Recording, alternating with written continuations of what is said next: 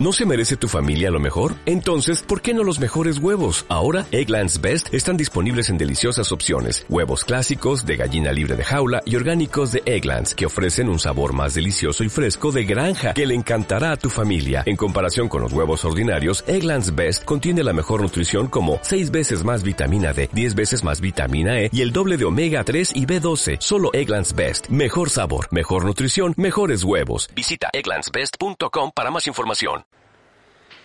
Hola amigos, estamos en 30 minutos con Apple, el nuevo podcast by iOS Mac. Está junto a mí Martín. Hola Martín. ¿Qué tal? Hola Josué. Hola, buenas tardes. Hola Mauricio. Hola Antonio, hola a todos. Hola Alberto. Hola, hola a todos. Hola Jesús. Hola, ¿qué tal? ¿Cómo estáis?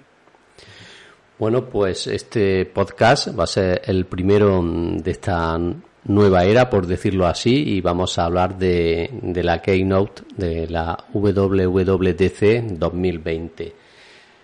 Y como, como he dicho que es eh, un podcast que va a durar 30 minutos, que mejor que nos avise Siri. Oye Siri, eh, avísame en 30 minutos. De acuerdo. Temporizador configurado de 30 minutos. Bueno, pues empiezo, por ejemplo, con Martín. ¿Qué te ha parecido iOS 14, Martín? A mí, lo digo yo antes, más de lo mismo. Quizá los widgets un poco más novedoso, pero lo demás igual, ¿no? Sí, fundamentalmente los widgets me, gustó mucho, como, como cambia la fisonomía del, del sistema operativo. Después cosas profundísimas no hay, como no hay en general en ninguno de los de los sistemas nuevos que han traído. Pero a nivel este gráfico me pareció lindo. Josué. Uy, a mí, eh, en lo personal sí me gustó, pero yo noté una particularidad en los diseños de los widgets. Me recordó bastante a lo que se ve en Windows. Eh, la forma, mm, las formas rectangulares, eh, los cuadrados que podemos cambiar el tamaño, es algo que creo haberlo visto en Windows Phone. Sin embargo, para mí estuvo espectacular eh, la manera de cómo se vuelve más eficiente y más atractivo visualmente, creo. Mm, Mauricio. Yo creo que para rescatar eh, novedades, eh, aunque es algo muy simple que ya existía en Android, lo de las notificaciones y al menos lo de Siri abarcando toda la pantalla, creo que eso ya, ya tenía que, que, ser algo nuevo y ahora cada vez que nos llegue una notificación, una llamada o, si invocamos a, Siri, ya no va a invadir toda nuestra pantalla. Alberto. Sí, yo creo que los widgets fue lo más atractivo y pues más personalizable. También lo de la App Library, me parece que dijeron, me parece interesante poder ocultar algunas aplicaciones en tu pantalla. Bueno, también otra cosa interesante que he visto ha sido el traductor de 11 idiomas, aunque como bien se ha visto en la presentación, mm, es un traductor, ¿no, Martín? Y la verdad es que no me convenció demasiado la traducción que hizo. Yo no sé cómo se animaron a ponerlo así, pero bueno. Especialmente el horario de apertura del negocio, que yo te enseguida te pasé la traducción y digo, pero discúlpame, ¿En, qué país se habla así? Porque... yo, tengo una pregunta. Eh, ese, eh, ¿La traducción también se aplicaba, eh, por ejemplo, al, Safari? ¿A las páginas de Safari para que me autotraduzca? Sí, yo creo que sí. Sí, yo creo que también. Hace eso. Sí. Sí, no. ¿Alguna cosa más que os haya gustado de iOS 14? La búsqueda universal.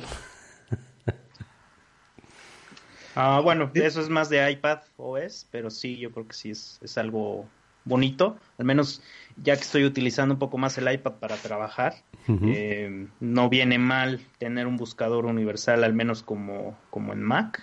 es, es, un, es una buena función, al menos para la gente que sí utiliza eh, el iPad para, para trabajar. Bueno, mm, ¿alguno queréis comentar una cosilla más? A mí la verdad que, eh, bueno, ¿hablo yo? Sí, sí, sí, sí.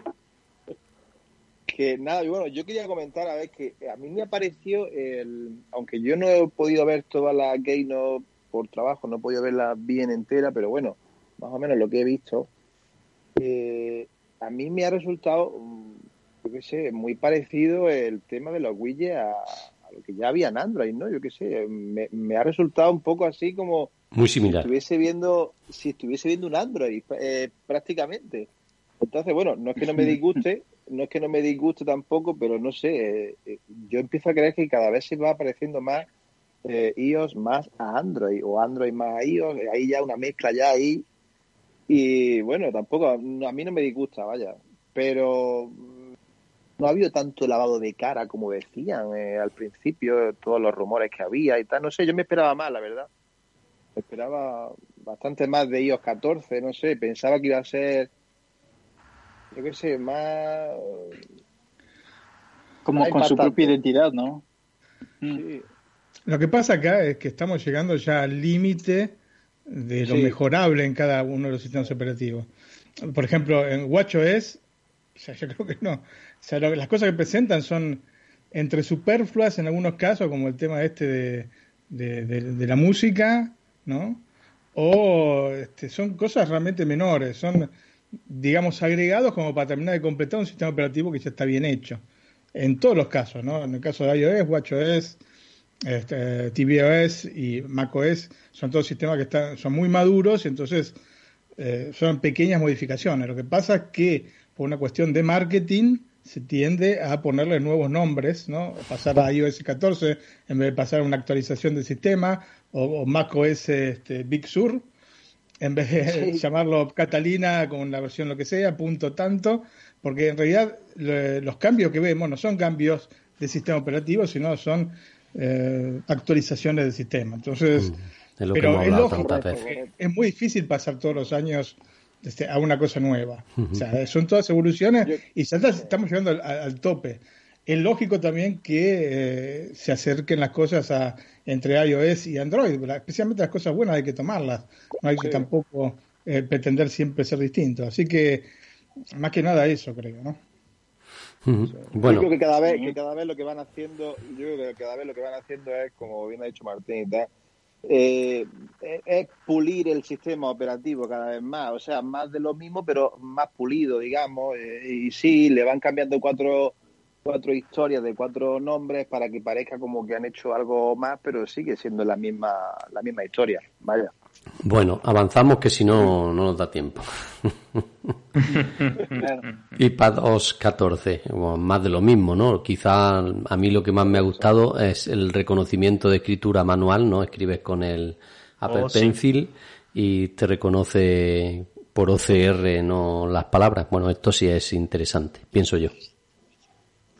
No. Totalmente. no la sé. verdad es que de, de iPadOS eh, también está, bueno, no es un lavado de cara, pero fotos y, y- música sí tienen un poco más de, mm, de cara como de si fuera un ordenador. Ya tienen esta famosa barra lateral para tener un poco más ubicado en las fotos, pues sería mucho mejor eh, llevar las fotos y en música para tener mejor eh, control de las listas de, reproducción de Apple Music en este caso. Martín, de iPadOS 14, quizá eso que Es he más o dicho, ¿no? menos, sí, es más o menos el, el concepto que, que, que vertí antes. Estamos siempre al límite, son cositas que mejoran, mm, digamos, la, la manera de, de, de- de afrontar el sistema, pero no que te cambian epocalmente nada. Es que le podían haber puesto iOS me sigue- me sigue 13.6, pareciendo por ejemplo, ¿no? Me sigue pareciendo más cómodo escribir con el teclado que escribir a mano. Yo ya estoy tan desacostumbrado a escribir a mano que todas estas cosas, como esta vuelta atrás, casi este retro, este, no sé, me causa un poco de gracia, porque en realidad, si yo tengo que tomar apuntes, tomo apuntes este, eh, directamente con el teclado, ¿no? Este, porque es mucho más rápido, así de sencillo. Después, claro, Bueno, ya- lógicamente, puedes agregar gráficos y cosas por el estilo, pero bueno, eso es muy, muy específico. Mm, Quizá para estudiantes, ¿no? Correcto, es que los estudiantes, eh, es que no sé, no sé si para todos los estudiantes. No sé si para todos los estudiantes. Hablaba de determinadas carreras que sí, determinadas carreras que no. Igualmente, son cosas todas bienvenidas ya. ¿eh? Son cosas que mejoran el sistema y cuanto más completo el sistema, mejor. Porque uno lo usa de una manera y otro lo usa de otra manera el sistema. Y es lógico y es sabio por parte de Apple este, escuchar a todas las campanas y darle lo que quiera a cada uno. Exacto. Jesús. Yo... Sí, yo... Eh, yo, vaya, yo iba a decir eh, lo que estaba diciendo Martín, básicamente, que bueno, que, que todo sea bienvenido, lógicamente, que habrá gente que le vaya bien lo del tema este del iPad, lo de, lo de que lee las palabras, y a otra gente pues que a lo mejor le resulte más cómodo pues usar el teclado. Yo sí creo que a lo mejor a muchos estudiantes que tomen notas, vaya, que tomen notas con el Apple Pencil, pues mm, yo creo que le va a ir muy bien. Eh, el tema de que ahora le reconozcan, a no ser que tenga letra de médico y no lo, no lo reconozca el, Sí, luego veremos cómo funciona. Estoy pensando que la mía no reconocería. Por eso digo que eso también habría que verlo. Yo creo que la caligrafía, yo creo que importaría ahí mucho a ver cómo escribe cada uno, pero bueno. pero que sí, que, que básicamente, pues, pues que bienvenido sea y que, oye, que cuantas más cosas incluyan, pues mejor. Eh, Alberto. Sí, a mí me parece muy interesante lo de la búsqueda universal, que no tienes que salir de pantalla, entonces en cualquier parte puedes ponerlo y sería, supongo que se va a combinar muy bien con el arrastrar algún archivo, buscas algún archivo y lo arrastras ahí mismo. Mm, Mauricio. Eh, voy a tomar otra vez el comentario de Martín de la Apple Pencil. En este caso yo creo que sería muy útil precisamente para, para ese mercado, al menos la gente que tiene el Apple Pencil, para diseñadores, para estudiantes que precisamente estén con diseño. Y de hecho hay, hay algunas personas que siguen utilizando, eh, bueno, en, en, este caso el Apple Pencil para escribir. Eh, yo no soy una persona que escriba todo el tiempo con el teclado, también procuro un poco escribir a mano. Entonces, al menos esos gestos que, Apple siempre tiene con, sus usuarios, yo creo que se agradece muy bien. Habrá que ver qué tal funciona esta parte de eh, dibujar formas, figuras y que automáticamente haga la conversión a una forma bien definida. Creo que eso es, es bastante interesante como, como lo plantea Apple. Y eh, terminando el comentario, yo creo que sí el Apple Pencil empieza a tomar un poco más de, relevancia. Eh, creo que su eh, evolución en este caso para el iPad Pro pues, ha sido muy buena y con estos pequeños cambios eh, sigue siendo una, una, buena opción, al menos para ese mercado que, que les sea interesante.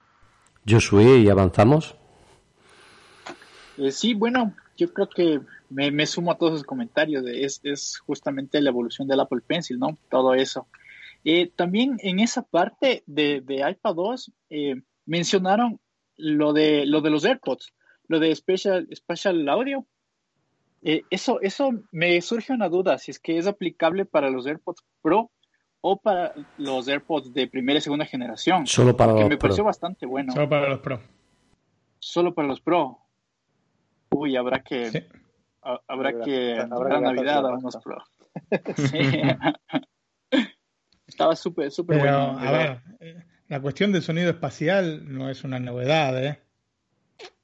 No es una novedad para nada. Yo, cuando recién me dijo Antonio, está el sonido espacial, y le pasé enseguida un video de Jaime Altozano de este, este música 8D, y es en, práctica, si no es igual, está muy cerca.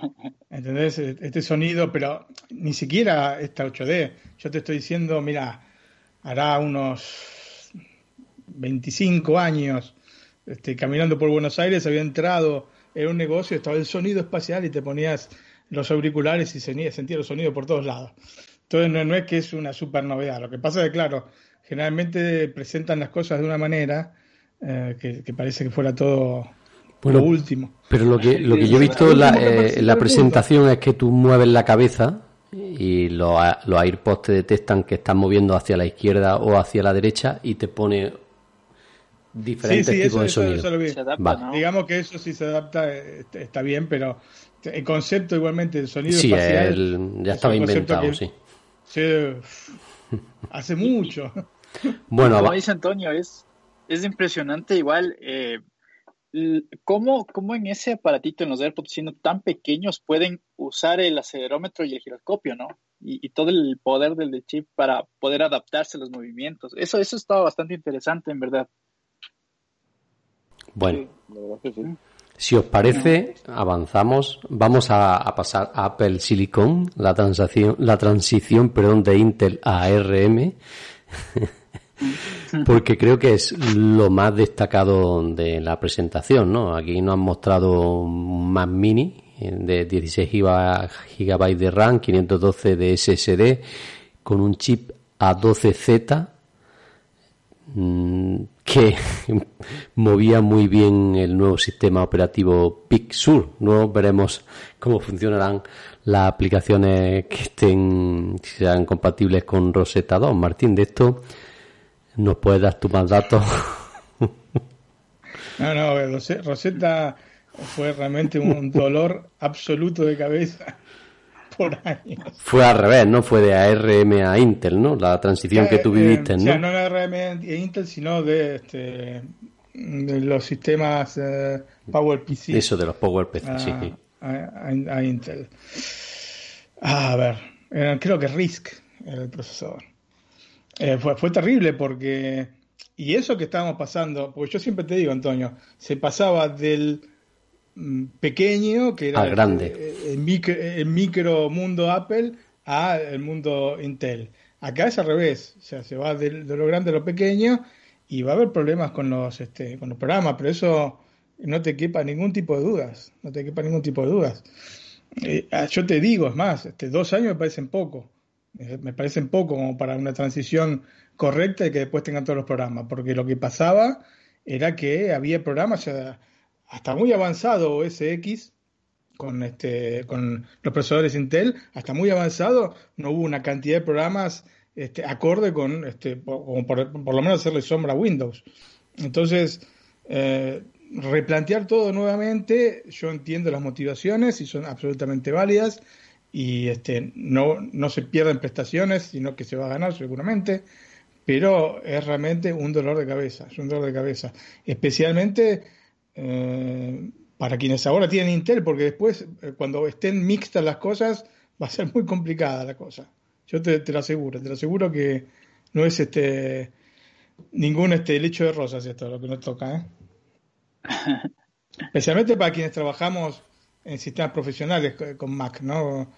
Por ahí, para las cosas cotidianas, va a ser mucho más sencillo, pero en el trabajo profesional va a ser mucho más complicado. Porque, ok, te muestran los programas, mm, digamos, más este, mainframe, ¿no? los más mainframe, digamos, Office, eh, la suite Adobe, que si bien, bueno, la suite Adobe muestran solo Photoshop, que es lo único que muestran generalmente, pero hay otros programas, ¿no es cierto?, de, para gráfica en 3D que de compañías más pequeñas que eh, por ahí van a tardar mucho más tiempo en sacar su versión para este, este nuevo procesador. Yo estoy Veremos cómo, cómo serán las cosas. Yo estoy de acuerdo contigo, mira. esto no es vital. Yo digo que eh, la transición tiene que ser más larga para mí. Dos años es poco. Es poco, realmente. No, te quería decir que te quería decir, Martín, que yo estoy totalmente de acuerdo contigo, más porque hay aplicaciones que en Mojave están y no son compatibles con Catalina. Véase, por ejemplo, Audacity, ¿no? Bueno, bueno, por ejemplo, ¿no?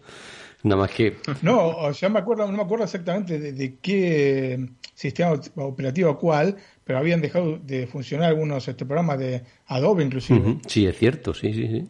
Recuerdo eso fue hace un par de años, ¿no? Cuando pasaron Sí, sí, sí. No sé si fue cuando con Catalina no funciona. Bueno, y pero antes también hubo problemas. Entonces, imagínate, si está pasando, es, estamos hablando siempre del mismo procesador, ¿qué va a pasar cuando se cambie absolutamente el sistema? ¿Entendés? Este, va a haber problemas, va a haber, por eso te digo, dos años es poco. ¿Cuál es la palabra que tú me dices a mí? ¿Un qué? ¿Un dolor de muela? Sí, no, yo te, sí, más o menos. Por decirlo más, liviano, ¿no? Bueno, ¿qué opináis vosotros? Bueno, yo eh, en este sentido discrepo con Apple, con Apple, con Martín, con Apple no, un poco, y es que la transición sí es buena porque, eh, bueno, si es buena eh, a nivel de usuario, a nivel profesional, no lo veo tan claro por esto que habla Martín, porque hay muchas aplicaciones a nivel profesional que va a ser complicado que en dos años estén totalmente funcionales con los procesadores de Apple, ¿no? Antonio, después habrá que ver si los archivos van a ser después compatibles entre Sí, eso es otra. En teoría, las primeras versiones sí. Porque hoy por hoy, hoy por hoy, hay una comunidad entre Windows y Mac respecto a determinados tipos de archivos. Fonts, ¿no es cierto? Eh, archivos de programas, estos de Adobe, por ejemplo, que yo no estoy tan seguro que se pueda aplicar eh, cuando hay dos procesadores distintos veremos, seguramente tendrán un plan. Para mí, te repito, dos años para hacer la transición total es, muy, muy optimista. Porque ya la otra vez fue increíblemente rápido como se pasó. ¿Entendés? Increíblemente rápido lo bueno que se hizo. Pero tardó años y más de dos años. Te lo aseguro. Te lo aseguro. Porque aún habiendo pasado cuatro o cinco años, todavía estabas con algunos programas que te tenía que usar este maldito Rosetta, ¿entendés? Bueno, este es el Rosetta 2, que algo habrá mejorado. El usuario de Mac sabe que lo, odiábamos todos. bueno. Eh, yo una cosilla, yo una cosita que, he visto, no sé si a lo mejor pega decirlo ahora aquí eh, en esta sección que estamos ahora, pero eh, ya que estáis hablando de todo esto, he visto que se van a poder en Mac se van a poder ejecutar todas las aplicaciones de iPad y iOS en un Mac. Eso eso es cierto, ¿no? Lo que yo he visto, ¿no? Sí, pero bueno, eso no no pues resuelve no resuelve el otro problema. lo, lo complicado es lo otro, lo que se puedan utilizar las aplicaciones que están diseñadas para microprocesadores Intel. No, ya, sí, sí, sí, eso sí. Que son la que son la mayoría. El tema ese sí, yo, por lo menos eso sí está bien, ¿eh? lo de que hayan hecho eso, lo de eh, juntarlo todo, iPad, iOS y Mac, eso está bastante bien. Mm, sí, pero el, lo que digo, a nivel de usuario con básico sí, porque va a tener las aplicaciones ahí, pero a, nivel de usuario profesional, como llegue que tengas tú una aplicación de diseño específica quien la empresa diga que no la actualiza y tengas que depender del emulador este del Rosetta 2 y funcione a patada. No creo, que llegue, no creo que lleguen a eso, porque el tema está en que, eh, por ejemplo, Adobe, ¿no? Por ejemplo, Adobe, ya que estamos hablando de, eh, Adobe, con lo importante que es, que es una empresa eh, muy grande, no creo yo que cuando pase Mac a ARM que no actualicen las plataformas para para poder trabajar, vamos, igual que a lo mejor otras marcas también, otras empresas que, que bueno, que a lo mejor pues que no es que sean también tan importantes como más.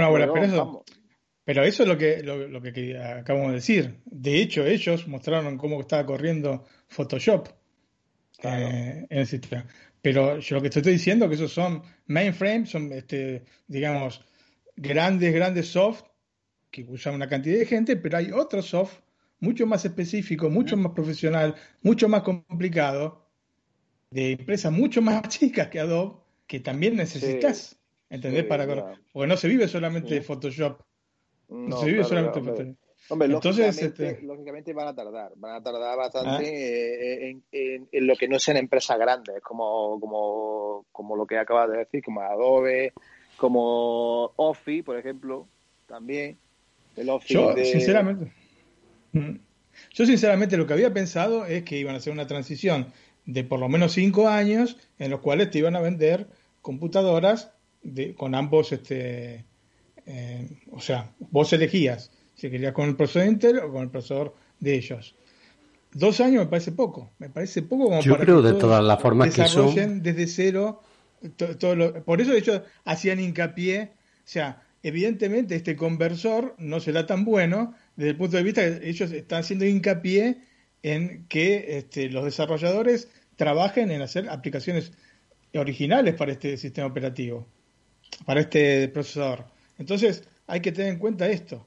Hay que tener en cuenta esto porque, especialmente a nivel profesional, va a ser muy, muy complicado, porque aparte, estamos hablando, eh, esto, o sea, pasar eh, solamente por los programas, eh, digamos, ver las cosas, es muy pequeño esa, esa parte.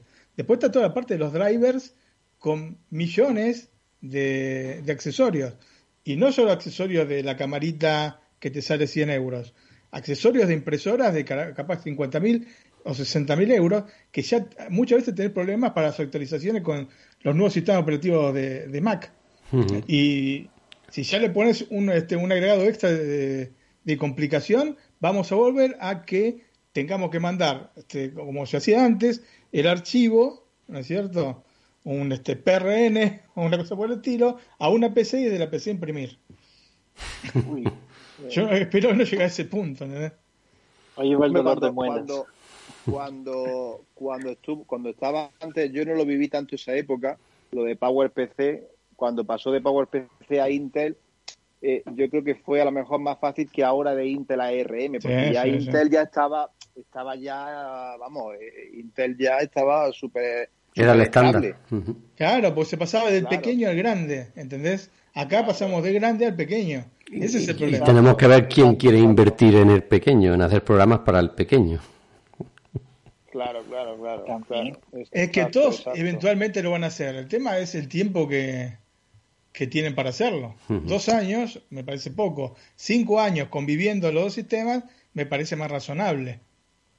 Que finalmente va a tener que ser así, porque al fin de cuentas. Sí, los dos se alargarán. Se van a dar cuenta que.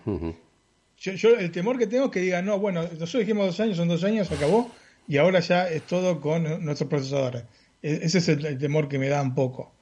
O sea, no por el procesador en sí, sino por estas compatibilidades con 10.000 cosas que te pueden salir mal cuando estás trabajando con un sistema nuevo. Pero 10.000, si ya hay problemas digamos, con el sistema operativo en sí, nuevo, que capaz que tiene dos cambios este, eh, desde poco, imagínate cómo cambias todo el, procesador con el, en el que corre. O sea, son cambios epocales efectivamente es importantísimo lo que anunciaron y lo más importante de esta Keynote, pero, pero este, mm, hay que tener en consideración que va a ser un dolor de cabeza, va a ser realmente un dolor de cabeza, porque ya lo fue, y lo fue cuando era más fácil pasar, que era del, pequeño al grande, ahora pasar de grande al pequeño es todavía más difícil. Lo que tampoco se sabe tampoco ahora es lo que Apple va a hacer ahora con, eh, con Intel eh, con respecto a, sacar, por ejemplo, que sigan sacando nuevos iMac, nuevos MacBook, eh, todo el tema este, porque no sé si es que van a dejar estos dos años hasta que esté ya los ARM o porque eso va a ser también un caos también, lo del tema de que era un Intel, un ARM, eh, no sé, tampoco cómo lo van a hacerlo eso. Y la pregunta sería cómo afecta al usuario final este, este cambio, porque, por ejemplo, a los estudiantes, qué sé yo, de arquitectura, eh, también usan programas específicos, supongo. AutoCAD. El AutoCAD, por ejemplo cómo los afecta. Eh, efectivamente, hay que ver, hay que ver un poco eh, cómo, qué es lo que hacen cada una de las empresas. Lo que pasa es que vos le estás ya pidiendo eh, a una empresa que, digamos, hace cambios mínimos, capaz porque el procesador sigue, siguen siendo siempre este Intel o AMD o lo que sea, pero con la arquitectura x86 le pedís que, que haga un cambio de este tipo, que es una inversión también para la empresa. Para un mercado, aparte que cada vez se está achicando más por otra parte. ¿No? Empresas que a, las que les has pedido casi de rodillas de, de crear soft para, para el iPad y, después, de pronto te encontrás con que soft profesional para trabajar en el iPad no encontrás. ¿No es cierto? Claro. Porque sí, se puede trabajar, pero no está todo el soft profesional. Estos programas que a pesar de que tienen un procesador velocísimo el iPad, el iPad Pro, ¿no? Eh, pero claro, de pronto si vos no tenés la, quien te haga los programas y como bien dijo, este, yo no me acuerdo si fue Federico o fue este, el mismo Tim Cook, se vive de los, de los este, desarrolladores este, externos, ¿no es cierto? De las grandes empresas que crean software para, para el sistema. Entonces, eh, es realmente una jugada arriesgada, arriesgada. Esto puede liquidar las Mac. O sea, puede ser un golazo o puede ser un golazo en contra. ¿Entendés? Tremendo lo que se nos viene, ¿no? Bueno, Es que ya daros cuenta ya de que, de que, de que vamos a poder ejecutar entonces ya, si es que hacen aplicaciones también lo mismo para, para un Mac que para un iPad, ya siendo los dos ARM. Eso también es una cosa Bueno, pero ahí habrá que ver si desarrollan, eh, si, si bien el, procesador es, el mismo, pero hay que ver el desarrollo que se hace para poder usarlo con este, el, este, eh, el Apple Pencil o con la mano a una, este, a una Mac que se hace con, con mouse o una tableta y el teclado. Hay que ver cómo se desarrollan, sí, en teoría sí. Lógicamente si vos tenés el mismo procesador para todo, eh, la compatibilidad entre los programas tiene que ser absoluta, ¿no Claro, sería lo, lo- sería lo lógico, claro.